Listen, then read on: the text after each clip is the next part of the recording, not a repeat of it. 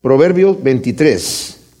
Salomón nos ha estado dando estas perlas de sabiduría divina y hemos estado viendo eh, a partir del capítulo 10 en adelante los proverbios en los diferentes versículos, que cada uno de ellos tiene un tema específico. Anteriormente había hecho una introducción hacia de la sabiduría, exaltando la sabiduría divina y advirtiéndonos acerca de varias cosas, ¿verdad? De, de la mujer ajena, de salir como fiador, de la pereza, de muchas cosas que nos ha dicho acerca de, la sabiduría divina del Señor, pero ya a partir de la mitad del eh, proverbio anterior, del versículo 17, vuelve a tomar Salomón nuevamente otro ritmo en donde está eh, ya no tanto son proverbios pequeños, es una mezcla entre los proverbios de un versículo y como ideas que son de varios versículos. Por ejemplo, aquí lo vamos a ver en diferentes porciones. Hay algunas Biblias incluso que las, las tienen eh, agrupados, ¿verdad? con diferentes números. Aparte del versículo, tienen un numerito aparte y son grupitos de tres o cuatro o dos versículos en donde nos está hablando de diferentes cosas, ¿verdad? Y son eh, consejos. Escuchaba a un eh, comentarista que decía, no son tanto consejos espirituales, sino consejos prácticos para la vida práctica. Aunque digo, no espirituales en el sentido de que sean algo que tengan que ver con nuestro espíritu, pero ¿saben qué? La sabiduría de, que nos da el Señor es una sabiduría integral acerca de cómo debemos de conducirnos en nuestra vida aquí. Y qué hermoso es que el Señor le interese las cosas prácticas. A veces pensamos que eh, estar ocupado en el reino de Dios es estar así como en algo etéreo, como algo místico, por allá, algo que no es práctico. Pero la verdad, las verdades divinas del Señor son tan reales en nuestra vida. A veces pensamos que las cosas, como dice la Escritura, las cosas que no se ven son eternas y las que se ven son temporales, pero podemos caer en el error de pensar que todo lo que se ve no tiene contacto con lo que es eterno, cuando en realidad el mismo creador que ha creado la eternidad y que ha creado las cosas espirituales, también ha creado las cosas materiales. Entonces hay una conexión en esta sabiduría en cómo debemos comportarnos de una forma práctica en nuestra vida aquí, que es una demostración de un carácter cristiano. me encanta, una de las cosas que yo me, me enamoré del Señor, cuando empecé a leer la Biblia, esa que me encontré en mi casa que dejó un drogadicto ahí olvidada, y yo la empecé a leer por curiosidad, me di cuenta que las verdades de, las, de la escritura son verdades prácticas para nuestra vida normal, que lo que el Señor estaba diciendo no era algo místico por allá, para, para vivir en una vida ah, apartada de, de la vida normal. Algunos hasta creen que esa situación tiene que ser tan apartada que se meten en monasterios a vivir unas vidas allá. ¿Verdad? Muy con el Señor, muy, muy alejados de la, de la vida real, pero aquí nos está hablando de cosas de la vida cotidiana. El ser cristiano no es necesariamente ser un ministro del Evangelio en el sentido de que trabajar tiempo completo en el ministerio. El ser cristiano es tener un carácter como el Señor lo, tiene, lo es, ¿verdad? En nuestra vida cotidiana. Fíjense cuántos años el Señor estuvo trabajando como carpintero antes de comenzar su ministerio. Y en ese negocio conocían su testimonio. Y dice la escritura que todos hablaban bien de él, porque tenía un testimonio, ¿verdad?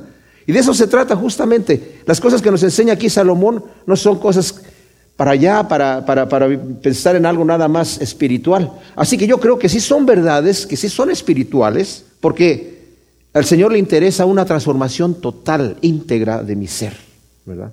Y estos consejos prácticos también tienen que ver con mi actitud espiritual es mi ser entero, es espíritu, alma y cuerpo. El Señor no solamente le interesa que mi espíritu esté en contacto con Él, tengo que también entregar mi cuerpo, ¿verdad? Mi al, con todo mi ser tengo que amar al Señor con toda mi, alma, con todas mis fuerzas, con todo, todo, todo lo que yo tengo, perdón, tengo que estar amando al Señor. Con esto en mente empezamos en el primer versículo que dice, cuando te sientes a comer con un Señor, considera bien al que está ante ti y pon cuchillo a tu garganta si eres dado a la gula. No codicies sus manjares delicados porque es pan engañoso. Como vamos a ver más adelante, Salomón está enseñando estos proverbios a su hijo. Más adelante lo va a volver a decir, hijo mío, escucha lo que te estoy diciendo. Esto es lo que veíamos nosotros desde el proverbio 1, que donde dice, hijo mío, te voy a enseñar acerca de la sabiduría, ¿verdad? Eh, y lo vimos en el, en el, proverbio anterior, en el, 26, en el 22, versículo 6, instruye al niño en, su, en el camino que ha de seguir y cuando sea viejo no se apartará de él. No solamente son cosas espirituales de su vida espiritual, sino son cosas prácticas para su vida, ¿verdad? Y es lo que está aquí diciendo, hijo mío, ¿verdad? El Señor hablándonos a nosotros, como dice la nueva traducción viviente, estos tres versículos que acabamos de leer, los dice así, cuando te sientes a la mesa de un gobernante, fíjate bien en lo que te sirven. Si eres de buen comer, ponle un cuchillo a tu garganta, no desees todos los manjares, porque tal vez tenga la intención de engañarte. O sea, estás sentado a comer con, tal, tal vez es un jefe, tal vez es un gobernante, es un señor. Está observando tu comportamiento en la mesa. Cuando mi esposa y yo estuvimos de misioneros en Chile, era una costumbre de muchos jefes invitar a comer a una persona que querían promover en el, en el, en el trabajo, para ver cómo se comportaba en la mesa.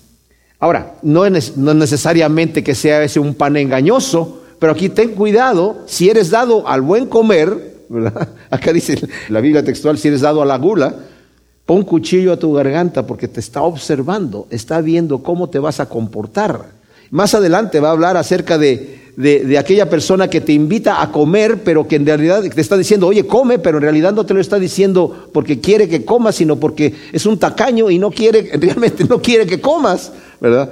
Pero pues por, por decencia te está diciendo que comas, pero aquí la advertencia de Salomón es ten cuidado. Si eres una persona que eres dado al buen comer y te está invitando una persona que tiene autoridad sobre tu vida, es un jefe, es un señor, es un gobernante, sé discreto y no, no te des a comer demasiado, ¿verdad? Porque está observando cómo, cómo estás. Es un pan engañoso, o sea, realmente tiene la intención de engañarte y no es tanto que te está invitando a comer para que tú te goces en comer, sino te está invitando para ver cómo te vas a comportar.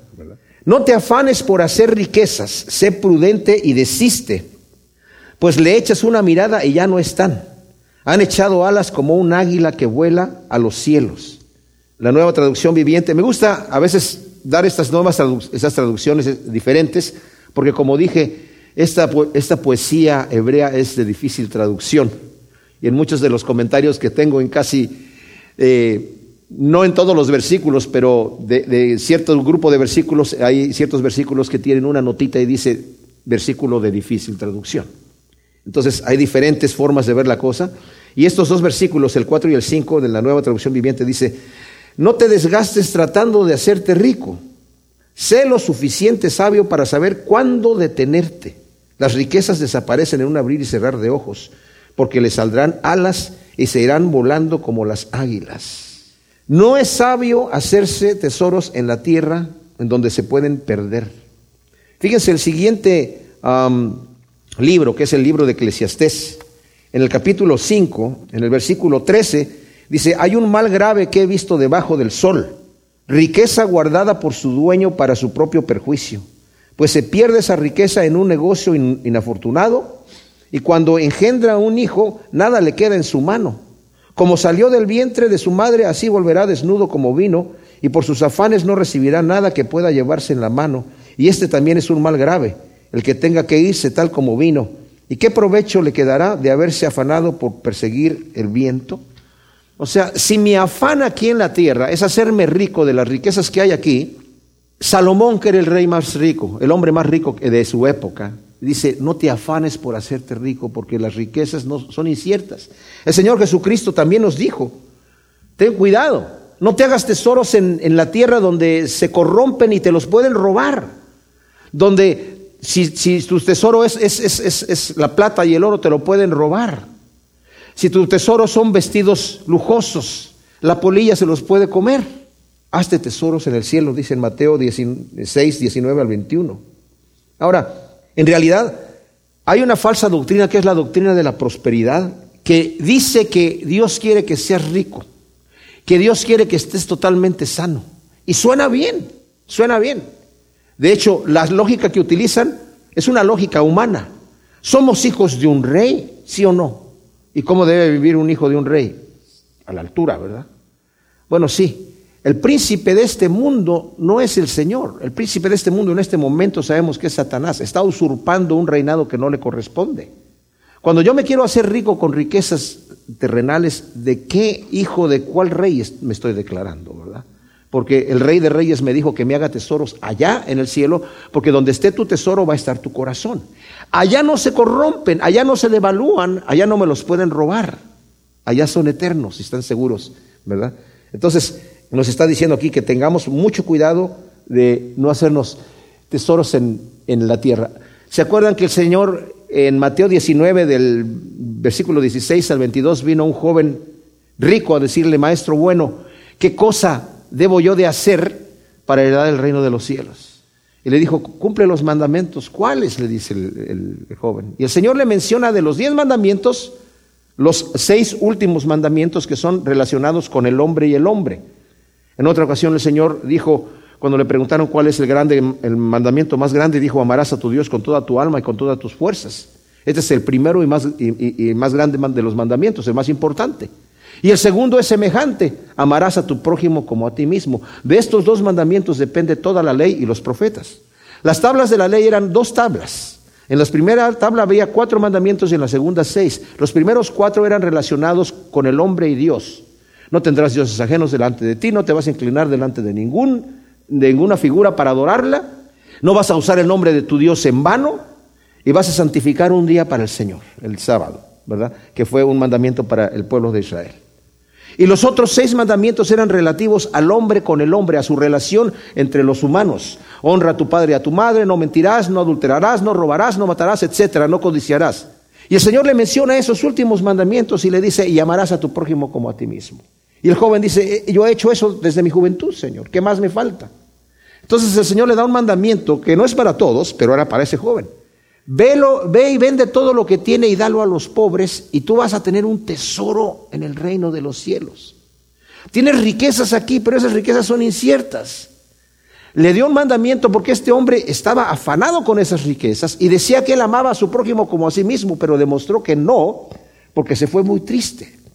Ese mandamiento no lo podía cumplir. Y en realidad no estaba cumpliendo los mandamientos que él dijo que había cumplido, porque no amaba a su prójimo lo suficiente como para vender lo que tenía y repartirlo entre todos para que todos tengan lo mismo, ¿verdad? Y se perdió del tesoro eterno. Qué terrible, ¿no? Pero así sucede. Y en Santiago, en el capítulo 5, del versículo 1 al 6, es tremendo porque cuando lo leemos podemos pensar que exagerado Santiago, pero le está hablando a, a, a gentes que se hicieron ricos abusando de otras personas, abusando, no pagando los salarios que debían de pagar. Y dice en el versículo primero del capítulo 5 de Santiago o Jacobo, vamos ahora ricos, llorad y aullad por las miserias que están por venir sobre vosotros.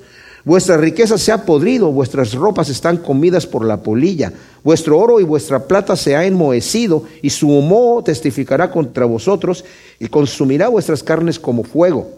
Habéis atesorado para los días del fin. He aquí el jornal retenido por vosotros de los obreros que cegaron vuestras tierras y el clamor de los segadores ha llegado a oídos del Señor de los ejércitos. Habéis vivido en deleites en la tierra y habéis sido disolutos. Habéis engordado vuestros corazones como en el día del degüello. Habéis condenado y dado muerte al justo sin que os hiciera resistencia. O sea, está condenando a la gente que ha hecho riquezas pisando a los demás y generalmente, generalmente, no todo el tiempo, es la manera en la que las personas se hacen, se enriquecen, ¿verdad? Subiéndose sobre los demás. Entonces Salomón está diciendo, no te afanes por eso, sé prudente y desiste. No pongas ahí tu corazón en esas cosas. No te sientes a comer con el avaro ni codicies sus manjares, porque según piensa en su alma, así es. Come y bebe, te dirá, pero su corazón no está contigo. Vomitarás el bocado que comiste y habrás malgastado tus cumplidos. ¡Wow! ¡Qué tremendo! Dice la nueva traducción viviente, no aceptes comer con los tacaños ni desees sus manjares, están siempre pensando cuánto cuesta. Come y bebe, te invitan, pero no lo dicen con sinceridad. Vomitarás lo poco que hayas comido y se desperdiciarán tus cumplidos. Ahora, qué desagradable, ¿verdad? Es comer con alguien que te ha invitado y te hace sentir que están gastando mucho en lo que tú estás pidiendo, ¿verdad? Y En realidad la comida no sabe bien.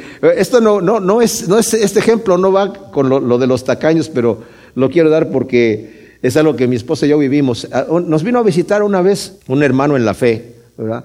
De acá de Estados Unidos cuando estábamos de misioneros en Chile y llegó a nuestra casa y eh, pues lo recibimos, eh, se quedó en un hotel, pero lo recibimos en la casa, lo invitamos a, comer y todo el asunto y, y, nos dijo, bueno, mira, cuando ustedes vayan allá a Miami, eh, me, avisan y se pueden quedar en mi casa y, así no tienen que, gastar en hotel y todo eso ahí. Yo los atiendo el tiempo que estén ahí.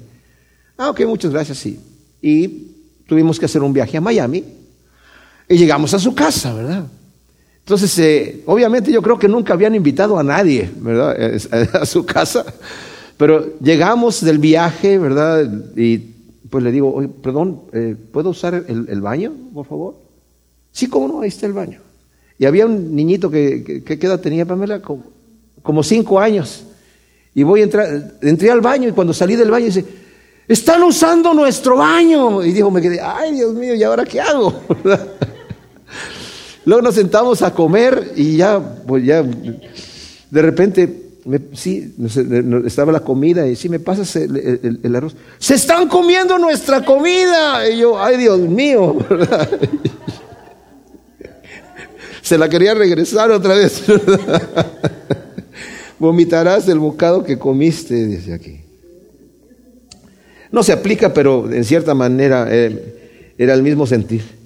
No hables a oídos insensatos, porque despreciarán tus, tus sensatas razones. Ahora, hay un, otro proverbio, ¿verdad? Que nosotros conocemos, ¿verdad? A oídos sordos, palabras necias. O sea, ¿para qué hablar cuando una persona no quiere escuchar. Saben, el Señor no habla a oídos sordos. Cuando una persona no quiere escuchar, el Señor no habla.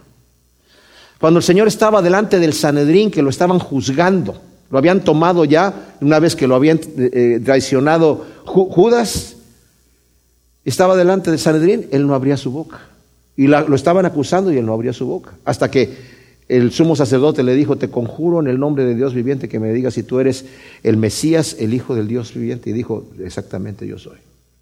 Cuando estaba delante de Pilato tampoco abrió su boca, excepto para decir, yo he venido, he nacido para dar testimonio de la verdad. Para eso he venido. Y cuando estuvo delante de Herodes tampoco abrió su boca.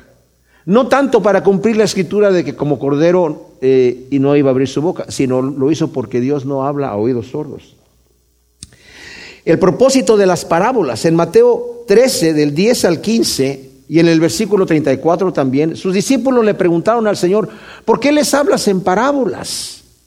¿Por qué no dices que el reino de los cielos lo explicas realmente como nosotros nos has explicado, por ejemplo, la parábola del sembrador y nos explicaste qué es lo que significa la semilla que es sembrada, que cae junto al camino, la que cae en, en tierra con espinos, la que cae en pedregales y la que cae en buena tierra? Nos la explicaste. Dice, porque a ustedes les es dado conocer las cosas, los misterios del reino de Dios, pero a ellos no. Porque ellos teniendo oídos no quieren oír, teniendo ojos no quieren ver y no quieren entender lo que yo estoy diciendo y entonces no se quieren sanar, no se quieren salvar. Hace un momento Kelly nos estaba hablando acerca de cómo la gente no quiere saber nada de la Navidad. No quiere, no quiere darse cuenta que la razón por la cual estamos festejando este, esta época es porque estamos festejando que Dios envió a su Hijo a nacer en un pesebre para traernos la salvación. Y ahora se está olvidando esa situación, se quiere quitar de ahí porque no quiere la gente tener nada que ver con Dios, pero quieren seguir celebrando, ¿verdad? Entonces, este, Dios no habla, entonces aquí nos está diciendo, no hables tú a oídos insensatos. Y qué, qué hermoso, ¿no? Tener esta, este, esta perla de sabiduría de parte de, de, Salomón. Le está diciendo a su hijo, mira, si alguien no va a escuchar, no, no te empeñes en seguir discutiendo, en tratarlo de convencer. Si no quiere escuchar, déjalo donde está. Y esto es muy sabio, ¿verdad? Luego dice el versículo 10 y 11, no remuevas el lindero antiguo ni te metas en el campo de los huérfanos, porque su redentor es fuerte y defenderá la causa de ellos ante ti. Dice la nueva traducción viviente, no engañes a tu vecino cambiando de lugar los antiguos límites de la propiedad, ni te apropies de la tierra de huérfanos indefensos, pues el redentor de ellos es fuerte, él mismo levantará cargos en tu contra. Ahora, hay una prohibición de mover el lindero de la heredad de, los, de, de cualquiera, ¿verdad? El Señor dijo, ustedes van a entrar a la tierra que yo les voy a entregar y una vez que entren ahí, y tengan ya su propiedad, que se les fueron repartidos por suerte y como le cayó la, la, suerte, cada quien, esta es la heredad que, que, había. Y la heredad era para la familia y continuaba, o sea, se moría el, el, padre de familia, pero quedaba para los hijos y para los nietos y para los que continuaran. Ese era el, el territorio que les había correspondido. Y hasta el día de hoy hay linderos ahí que son montones de piedras desde aquella época desde cuando llegaron y repartieron la tierra y pusieron esos montones. Entonces el Señor dijo, no muevas esos linderos que ya están ahí para, para marcar la propiedad, ¿verdad? Y mucho menos para los huérfanos, para invadirlos, porque ellos son indefensos, su redentor vive. Y esta es una de las leyes que recitaban y la cantaba el pueblo de Israel y eso está en ah, Deuteronomio 27 y 17. Dice, maldito el que mueva el lindero, lo cantaban, ¿verdad? Maldito el que mueva los linderos antiguos. Y todos decían, amén. Entonces eh, estaba esa ley ahí. El versículo 12, aplica tu corazón a la enseñanza y tus oídos a las palabras sabias. Va con referencia al proverbio anterior, versículo 17 al 21, inclina tu oído y escucha las palabras de los sabios y aplica tu corazón a mis enseñanzas, porque será bueno que las guardes dentro de ti y las establezcas sobre tus labios, para que pongas en Yahvé tu confianza. También a ti te instruiré. Hasta el 21. No te he escrito cosas excelentes de consejos y enseñanzas para que conozcas la certeza de los dichos de verdad y puedas hacerlas llegar a los que te son enviados.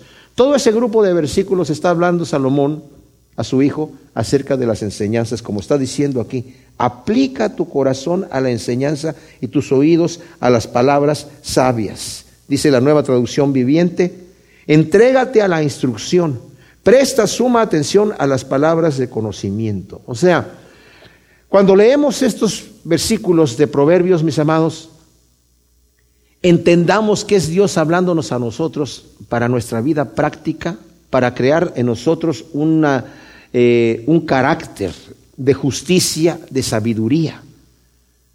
¿verdad? Y necesitamos escuchar, saber que lo que Dios nos manda hacer, no solamente los proverbios, sus mandamientos en la ley, son mandamientos buenos. Dice, dice Juan, sus mandamientos no son gravosos. Y no solamente es, bueno, tengo que obedecer porque son mandamientos y el Señor me los dio y bueno, no me queda más remedio que obedecerlos. El Señor no necesita que yo obedezca los mandamientos de Dios. Yo necesito obedecerlos. Son para mi propio beneficio. Y si me rebelo contra Dios, lo hago en mi propio perjuicio. No necesariamente porque Dios me va a juzgar. Me van a, yo mismo me voy a ocasionar mi propio mal cuando no escucho los mandamientos de Dios. ¿Qué es lo que Dios quiere de mí? Que viva una vida completa, que tenga un gozo completo, que tenga una vida abundante, que mi gozo sea lleno, que tenga paz, que tenga amor, que tenga confianza, que tenga una esperanza viva. Todo lo bueno, todo lo agradable, todo lo justo, dice Pablo, en esas cosas piensa. ¿Por qué? Porque eso es lo que Dios quiere para nosotros. El reino de los cielos no consiste en comida y en bebida, sino en justicia, paz y gozo en el Espíritu Santo. O sea, inclina tu corazón a la sabiduría y vas a cosechar el fruto de estas cosas. Proverbio 23, versículo 13, continúa Salomón, ya una vez que nos ha dicho que apliquemos nuestro corazón a la enseñanza y a las palabras sabias, continúa hablándonos y en alguna, de alguna manera a veces repite algunos de los proverbios con otras palabras. Y este es uno de los proverbios de difícil aplicación, sobre todo en nuestros días, y tenemos que entenderlo propiamente, mis amados. ¿Por qué? Bueno, vamos a leerlo, como lo dice aquí, versículo 13 y 14. No escatimes corregir al muchacho, si lo castigas con vara no morirá, lo castigarás con vara y librarás su alma del Seol. Hoy en día es difícil aplicar este tipo de proverbio, porque ha habido abuso infantil, lo vimos la vez pasada que estudiamos el proverbio 22. Haya habido abuso infantil de padres que han, tratando de corregir a sus hijos, han abusado de ellos. Entonces, la ley ha tenido que intervenir para proteger al, al niño o a la niña de esos abusos, pero han llegado al punto en donde le han quitado la autoridad al padre y a la madre de corregir a sus hijos. Y puede llegar el punto en donde cuando el padre o la madre corrigen a su hijo y el hijo llega con algún tipo de marca de la corrección, si es que utilizaron un cinturón o utilizaron, yo nunca utilicé ninguna cosa de, de palos o de cinturones, sino cuando tuve que corregir a mis hijos, pues con mi mano, ¿verdad? Pero hay gente que utiliza otras cosas y no, no hay problema con eso, aquí está hablando de vara, ¿verdad? Pero el detalle es que si llegan los, ni los maestros a ver una marca así, inmediatamente van a enviar a las autoridades y el, niño lo pueden ser quitado de sus padres porque lo está maltratando, ¿verdad? Y sobre todo si también se puede quejar el muchacho, ¿verdad? Que en mi casa están abusando de mí, me está golpeando mi padre o me está golpeando mi madre y también puede entrar en problemas. Entonces, por eso dije yo que hay que tener sabiduría de cómo utilizar este versículo. Miren, yo quiero leerles primero la nueva traducción viviente. Dice, no dejes de disciplinar a tus hijos. No morirán si les das unos buenos azotes. La disciplina física bien puede salvarlos de la muerte. Y la revisión de Reina Valera contemporánea dice, no dejes de corregir al joven, que no va a morirse si lo castigas con vara. Al contrario, castígalo con vara y lo librarás de caer en el sepulcro. Ahora, la palabra hijo o niño aquí es la palabra neer en hebreo, que puede significar niño o puede significar muchacho. Y yo tengo la experiencia de que yo corregía a mis hijos y, yo, yo creo que el Señor me dio sabiduría, porque yo le oré al Señor, me acuerdo que mi esposa me decía, vamos a comprar unos libros de, psicología infantil para ver cómo debemos ah, educar a nuestros hijos y vamos a, preguntarle, el, papá de ella era psicólogo, a ver si mi papá tiene algo. Y yo, ¿sabes qué? Tu papá no fue un buen padre tampoco, así que yo mejor, mejor vamos a pedir al Señor que nos dé sabiduría. Y una cosa que el Señor me, me enseñó a mí fue de cómo me disciplinó a mí mi propio padre. Él era muy enérgico, pero fue mano dura cuando éramos muy pequeños. Ya cuando fuimos creciendo ya no necesitaba más, porque ya sabíamos que fue de mano dura cuando éramos niños pequeños, ¿verdad? Muy, muy pequeños, de manera que ya, yo me acuerdo un día estaba yo en la playa con otro pastor, y nuestros hijos estaban corriendo como locos ahí en la playa, y obviamente, pues de la gente que estaba acostada en la playa, se podía molestar, nadie dijo nada, pero ya ve cuando uno está corriendo un niño en la playa puede aventar arena por todos lados.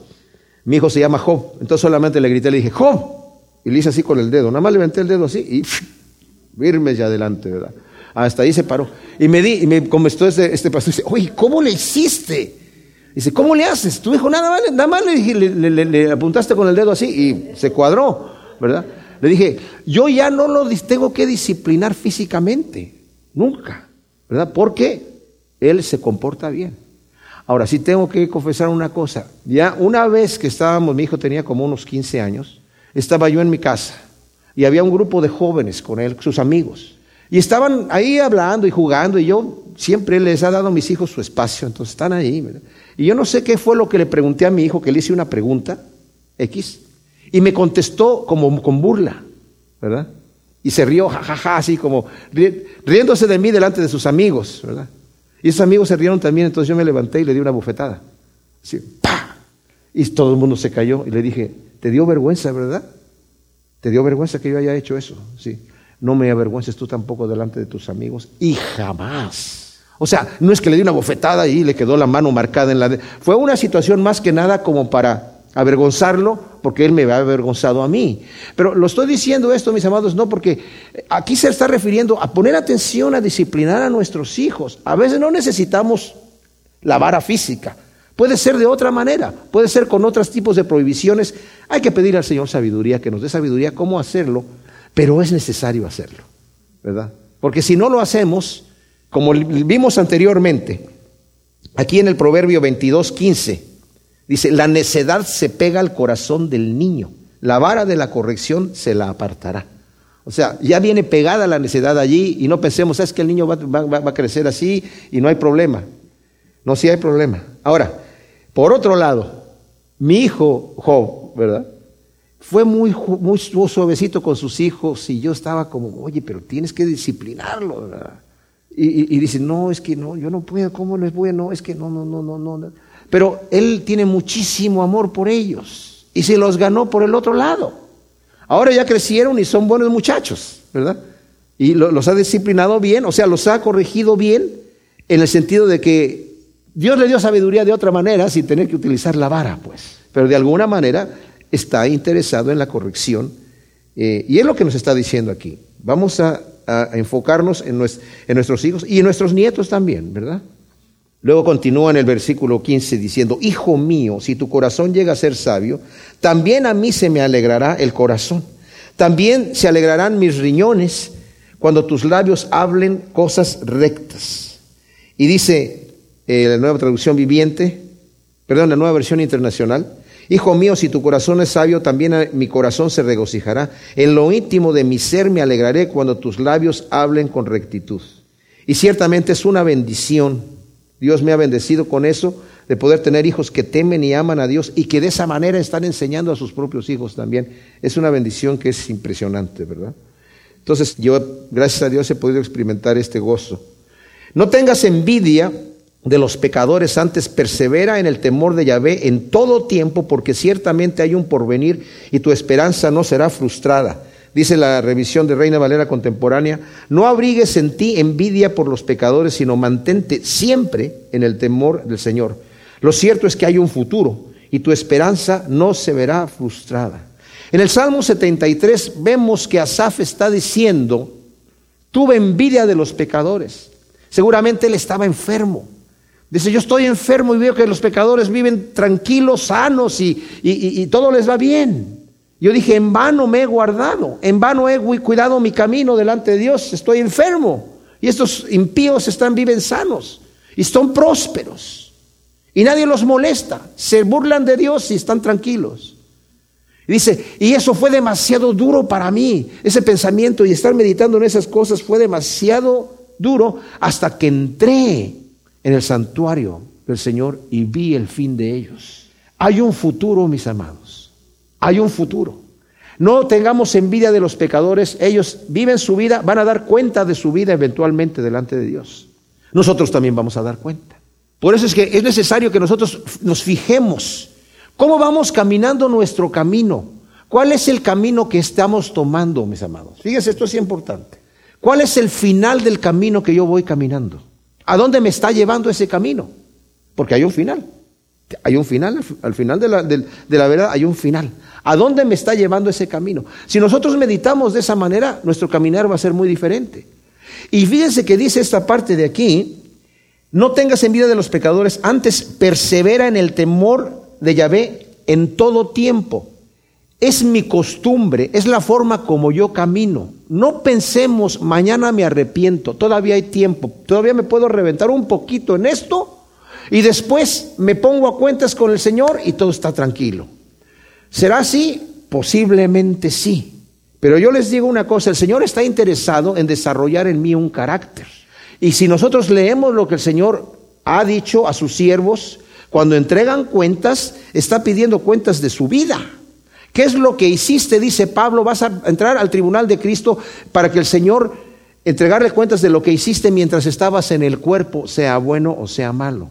Ahora, si yo estoy obrando mal, Dios me, perdona y olvida mis pecados y los echa en el fondo del mar. Sí. Pero ¿de qué me sirve vivir una vida en donde no tengo nada que mostrar al final del trayecto y digo, bueno, el Señor al final, gracias Señor por me salvaste, pero desperdicié mi vida? Hay un final.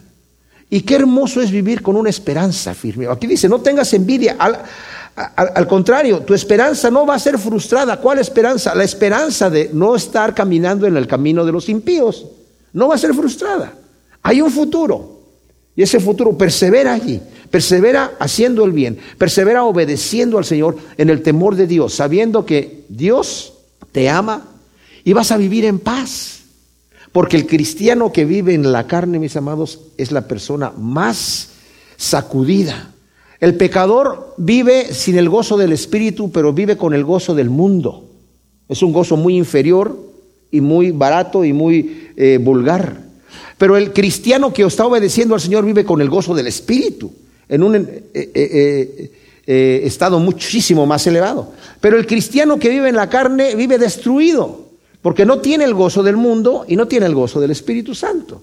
Y el Señor quiere que tengamos la paz y el gozo del Espíritu Santo y por eso eh, nos está diciendo aquí, no tengas envidia de los pecadores. Hay un, hay un porvenir, hay un futuro. Al final hay un juicio y el, Señor va a tomar cuentas, ¿verdad? Entonces, asegúrate.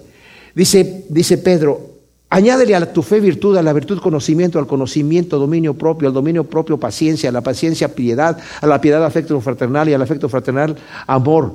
Porque haciendo estas cosas no vas a caer jamás. Y de esta manera te va a hacer, vas a tener una entrada en el reino de los cielos amplia y generosa.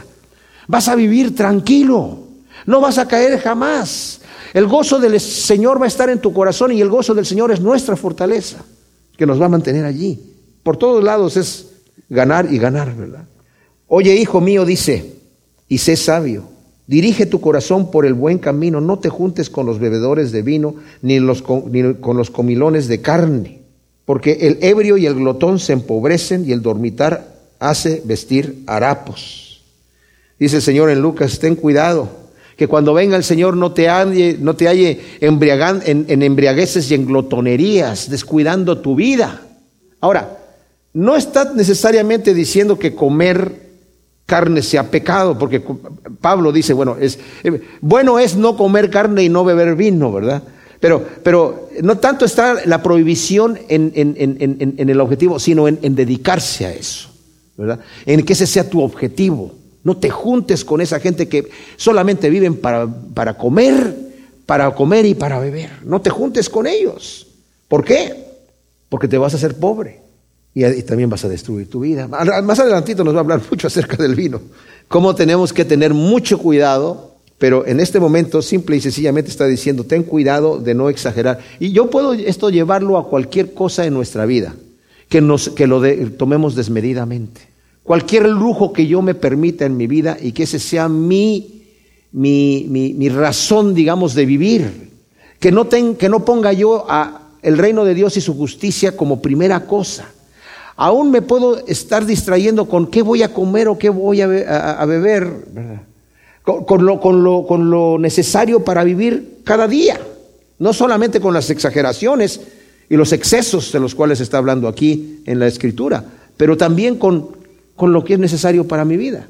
Tengo que poner el reino de Dios y su justicia primeramente. Y yo les digo una cosa, si en mi vida personal el reino de Dios y su justicia está primeramente, voy a vivir una vida muy balanceada guiado por el Espíritu Santo, y le voy a dar importancia a lo que realmente tiene importancia. Pero estas personas, como dice aquí, no te juntes con los bebedores de vino ni con los comilones de carne, con las personas que se están dedicando a vivir su vida para eso, para el placer, para el deleite físico. Escucha al Padre que te engendró y no desprecies a tu madre cuando sea anciana Qué tremendo. La importancia de atender la instrucción de un buen padre, que un buen padre le da a sus hijos. No todos los padres le dan buena instrucción a sus hijos, desafortunadamente, ¿verdad? Hay padres que dan muy malos consejos a sus hijos. Pero aquí se está refiriendo obviamente de un padre que es justo, de un padre que es, que es conocedor de Dios, que es temeroso de Dios. Escucha ese consejo de tu padre. Y como dice aquí, no desprecies a tu madre cuando sea anciano. La obligación de atender a nuestros padres cuando envejecen es honrarlos como lo dice el quinto mandamiento. Honra a tu padre y a tu madre. El Señor les había dicho a los fariseos y intérpretes de la ley, ustedes han con sus tradiciones invalidado el mandamiento de Dios porque han dicho, es corbán todo aquello, le dicen a sus padres, es corbán todo aquello que, con lo que yo te hubiera podido ayudar, así que ya no te voy a ayudar. ¿Qué quiere decir esto? Es mi ofrenda a Dios. ¿Qué quiere decir? ¿Sabes qué? Este dinero con el cual yo te podría haber ayudado en, tu vejez, se lo voy a regalar al Señor cuando yo me muera. Ahorita lo voy a disfrutar, ahorita lo voy a disfrutar, pero cuando yo me muera se va a quedar para el templo. Entonces dice, entonces ya no necesitas honrar a tu padre y a tu madre. Eso es lo que decían los intérpretes de la ley, porque se lo estás ofreciendo a Dios. Claro, en este momento no se lo vas a entregar, pero cuando te mueras se lo vas a entregar. Entonces tampoco estás ayudando a tu padre y a tu madre. Y estás invalidando, dice el Señor, el quinto mandamiento que dice, honra a tu padre y a tu madre. El honrar a tu padre y a tu madre no solamente es decirle, ay, te voy a respetar mucho y que te vaya muy bien, sino ayudarlo económicamente cuando lo necesita, porque ha llegado a su ancianidad y ya no se puede sostener él o ella por sí mismo y nuestra obligación, como dice aquí, no desprecies a tu madre cuando ya sea anciana. Compra la verdad y no la vendas. También sensatez, educación y prudencia. Me encanta esto de compra la verdad, ¿verdad? El Señor a, la, iglesia de la Odisea le dice, eres, tú dices que eres rico, yo te digo que eres pobre, ciego y desnudo. Así que compra de mí oro. Y yo me quedé pensando, bueno, ¿cómo van a comprar oro del Señor? Porque no se compra con dinero. El oro que el Señor nos vende se compra con entregarse al Señor, ¿verdad? Es un oro refinado. Está hablando de una manera espiritual. Y aquí está diciendo, compra la verdad. O sea, invierte en conocer la verdad y no la canjees absolutamente por nada. Dice la nueva versión internacional, adquiere la verdad y la sabiduría y la disciplina y el discernimiento y no los vendas. La verdad, la sabiduría, la disciplina y el discernimiento son de valor incalculable, eterno. Canjearlos por riquezas y placeres temporales es en extremo absurdo, ¿verdad? Versículo 24 y 25 dice, el Padre del justo se alegrará en gran manera, y el que engendra un hijo sabio se gozará en él. Es referencia, como ya vimos, al versículo 15 y 16, que dice, Hijo mío, si tu corazón llega a ser sabio, también a mí se me alegrará el corazón, también se alegrarán mis riñones cuando tus labios hablen cosas rectas. Está dicho como de, con otras palabras, ¿verdad? Y dice la nueva traducción viviente, el padre de hijos justos tiene motivos para alegrarse. Qué satisfacción es tener hijos sabios. Por eso, alegra a tu padre y a tu madre, que sea feliz la que te dio a luz. Versículo 26 al 28 dice, Dame, hijo mío, tu corazón y observen tus ojos mis caminos, porque hoyo profundo es la ramera y abismo profundo la mujer ajena. También ella como salteador acecha y provoca traiciones entre los hombres. La nueva versión internacional traduce estos versículos así. Oh hijo mío, dame tu corazón, que tus ojos se deleiten en seguir mis caminos. Una prostituta es una trampa peligrosa. La mujer promiscua es tan peligrosa como caer en un pozo estrecho. Se esconde y espera como lo hace un ladrón, ansiosa por hacer que más hombres sean infieles. Y la nueva versión internacional dice, hace que aumente el pecado entre los hombres. Nosotros como leímos en el proverbio anterior, en el 22, 14, dice, abismo profundo es la boca de la mujer ajena, el aborrecido de Yahvé caerá ahí. Mencionábamos nosotros que el que adultera cree que ha conquistado, ¿verdad? Cree que conquistó y que ganó y ya conquisté esa mujer, y, pero en realidad él ha sido vencido. Y dice, aquella persona contra quien el Señor está airado va a caer en ese pecado. ¿Y cuántas personas han destruido sus familias, incluso sus ministerios, por el adulterio? Es un arma poderosísimo del, enemigo que hace caer a muchos. Y aquí está diciendo, ten cuidado de no hacer eso, ¿verdad? Y al final eh, nos dice aquí, eh, desde el versículo 29 al final del, del proverbio, nos va a hablar acerca de eh, las consecuencias del abuso del alcohol. ¿De quién son los ayes? ¿De quién las tristezas? ¿De quién las contiendas? ¿De quién el quejido? ¿De quién las heridas sin causa? ¿De quién los ojos enrojecidos? ¿De quién se alarga en el vino? De los que van catando licores mezclados. Ciertamente estamos viendo aquí, como, como vemos, la persona que se entrega al vicio no se da cuenta no se da cuenta de que estas son las consecuencias. Los ayes, las tristezas, las contiendas, el quejido, las heridas sin causa, los ojos enrojecidos, bueno, de quien se alargan el vino y de los que van catando licores mezclados. No mires al vino cuando rojea y lanza destellos en la copa porque fluye suavemente, pero al fin muerde como una serpiente, pica como una víbora. Aquí hay una advertencia a no dejarse tentar por el vino y beber sin control. ¿Qué es lo que sucede? Lo que nos está diciendo aquí, miren, yo no me voy a meter en, hablar si la, si la, escritura está prohibiendo o no está prohibiendo el beber una copa de vino, ¿verdad? Eh, no, no voy a hablar de ese tema, porque no es lo que está diciendo aquí. Está hablando acerca de dejarse tentar con algo que uno cree, eh, no me va a pasar nada, yo puedo llegar a abusar de esta situación y al final se te pasó la mano, al final terminas en un vicio. ¿Cómo una persona se envicia? ¿Cómo llega una persona a caer en un vicio? Pues poco a poquito, poco a poquito va cayendo, un poquito más, un poquito más, un poquito más, y ya cuando está enganchado ya no se puede salir, porque se envició, ¿verdad? Alcohólicos Anónimos tienen un, una, un lema donde dicen, si tú cuando tomas una copa de vino te la tienes que acabar toda, eres un alcohólico, porque no puedes frenarte. Si te, un, si te, te eh, sirvieron una copa y te la tienes que terminar toda, entonces eres un alcohólico. Eso es lo que ellos dicen, porque supuestamente deberías de poder decir no. Pero la persona que dice aquí, ten cuidado porque cuando ves al vino que rojea en la copa, esto se está refiriendo a que te, te entra suavemente, te entra suavemente, pero al final no te das cuenta y te pica como una víbora. ¿Y cuál es la consecuencia? Tus ojos desearán a la mujer ajena y tu corazón hablará cosas perversas. Serás como el que está acostado en alta mar, o sea, mareado totalmente, como el que duerme en el cabo de un mástil, imagínense ustedes, hasta arriba del barco, ¿verdad? Hasta, hasta la punta del mástil. Y dirás, me han golpeado y no me ha dolido, me han sacudido y no lo he sentido, en cuanto despierte volveré a pedir más. Wow. Definitivamente, es el vicio. Una persona, y ¿saben qué? Olvídense solamente del, alcohol. Estamos hablando de los vicios. Hoy en día nuestra juventud está muy metida en las drogas. Y es la misma mentalidad. Me fue mal, pero cuando despierte voy a tomar más. No está la idea de decir, wow, realmente me está haciendo daño, realmente me estoy destruyendo, realmente he tenido los, estos ayes, he tenido tristezas, he tenido contiendas, he tenido quejido, he tenido heridas sin causa, he tenido eh, ojos enrojecidos, he deseado a la mujer ajena, he estado acostado en alta mar, me han golpeado, no me han dolido, pero me han golpeado y me han herido, pero no importa, cuando me levante voy a tomar más. Wow.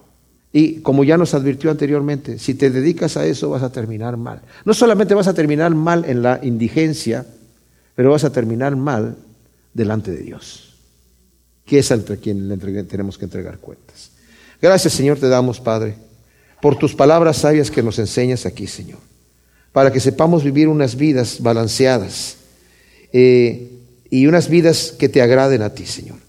Ayúdanos a ser prudentes, Señor, a ser sabios y a sembrar estas semillas tremendas de sabiduría en buena tierra para que produzca su fruto ciento por uno en el nombre de Cristo Jesús. Amén.